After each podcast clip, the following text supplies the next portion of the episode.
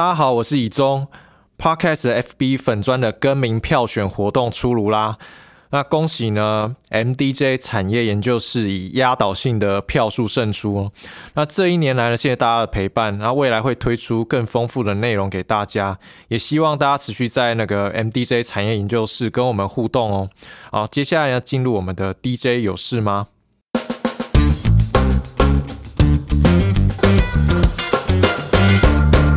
之前盘面有大型全指股，像是台积电撑盘，不过最近呢盘面就比较缺乏主流族群。之前的电子强势族群也大多处于在弱势的整理格局。不过当中呢，我们还是可以发现一些啊长期比较冷门的族群呢，但是因为跟半导体啊、电动车的题材有关，最近有补涨的味道，像是电子化工类股。过去呢，半导体其实走了超过一年的行情哦，但是这些电子化工类股的股价几乎都没有什么表现。不过最近呢，股价也开始有一些啊蠢蠢欲动的感觉。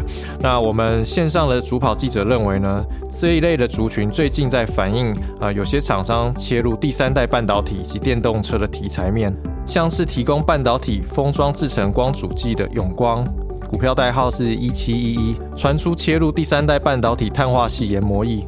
不过记者也提醒哦，第三代半导体目前市场的应用还没有打开，占营收的比重都还不是很高，后续对营运的提升作用呢不一定会那么的显著。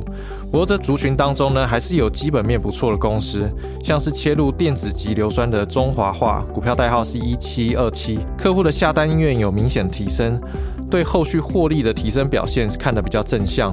另外呢，同样也有做电子级硫酸的康普。是七三九，主要客户呢是包括台积电在内的台湾半导体大厂。那随着半导体需求持续增加，康普今年底会有扩产的计划。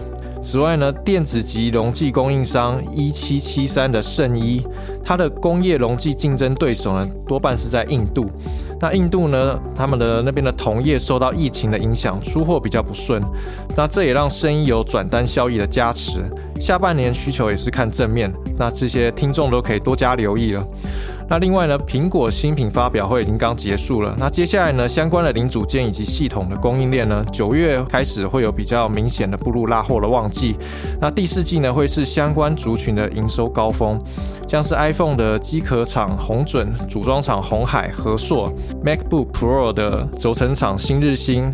然后 Apple Watch 的组装红海人保都可以多加留意。船产方面，最近也有一些比较活泼的族群，其中呢，我们可以关注合成树脂类股，包括产业龙头长兴一七一七，其他包括国金化四七二二，以及上尾投控三七零八。还有永存、四七一一等等这些族群呢，与下游的基础工业应用有比较高的相关性。那去年呢，受到疫情的影响比较大。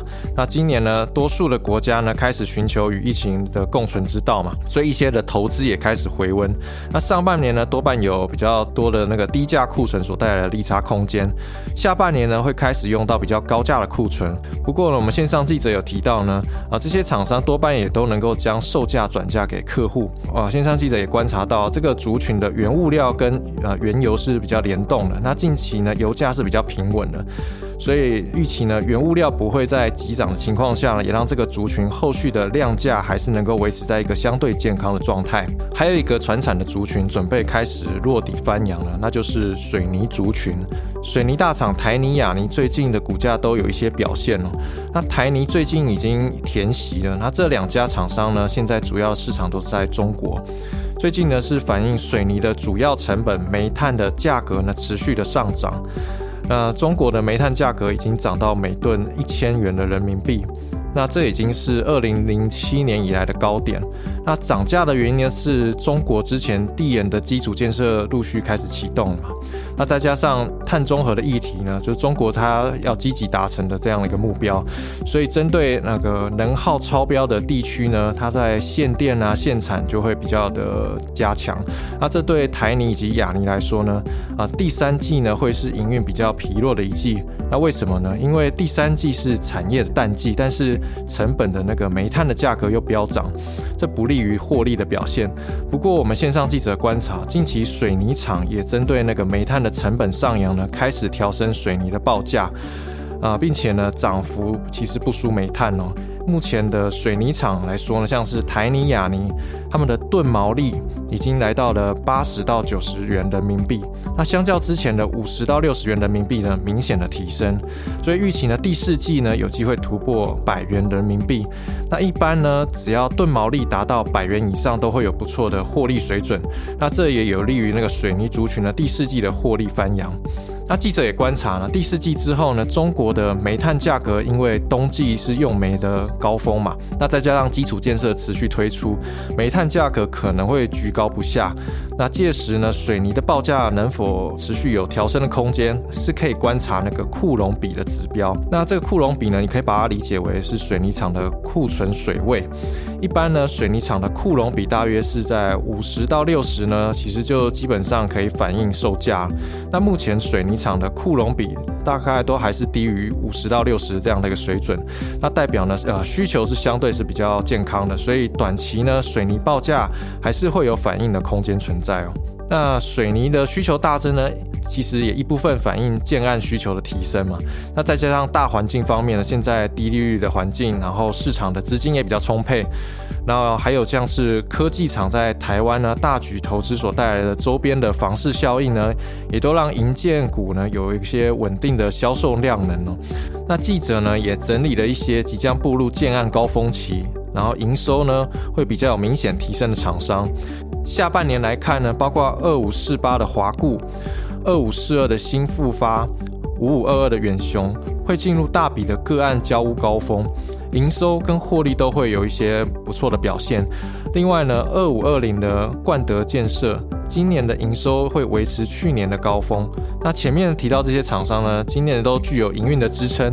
明年如果配息稳定的话呢，目前的值利率呢都高达六七 percent 这样的一个水准，那这个就值得后续再观察追踪了。那这集的内容呢，希望对大家有帮助。有任何的问题或是想要分享讯息呢，都欢迎到苹果 Podcast 或是跟我们呃最新票选出来的 NDJ 产业研究室留言，让我们知道。那祝大家中秋啊连假愉快。那我们下周二呢，我们连假不打烊哦。下周二会推出一个大家最近其实留言一直想听的主题。